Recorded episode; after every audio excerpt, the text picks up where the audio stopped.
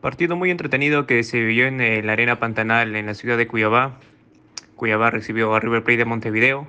En los primeros minutos el conjunto local salió para dominar el compromiso, sin embargo el conjunto de la visita, el conjunto de River Plate de Montevideo, logró anotar a los 15 minutos a través de un balón detenido mediante Horacio Salaberry.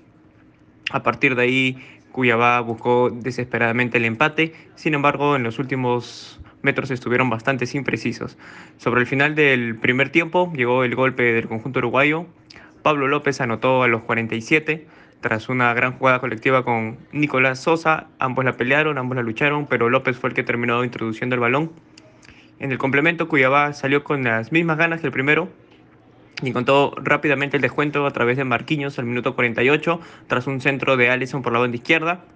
A partir de ahí el partido se puso bastante parejo y bastante friccionado el conjunto de Gustavo Díaz supieron plantarse cara ¿no? en, el, en los últimos metros, destacando la labor de, sus, de su línea de tres conformada por José Ajá, Horacio Salaverri, Santiago Brunelli, una victoria muy importante de River Plate que lo coloca como tercero junto a Cuyabá del grupo, sumando sus primeros tres puntos en el grupo B que comparte la cima Belgar y Racing ambos con seis puntos.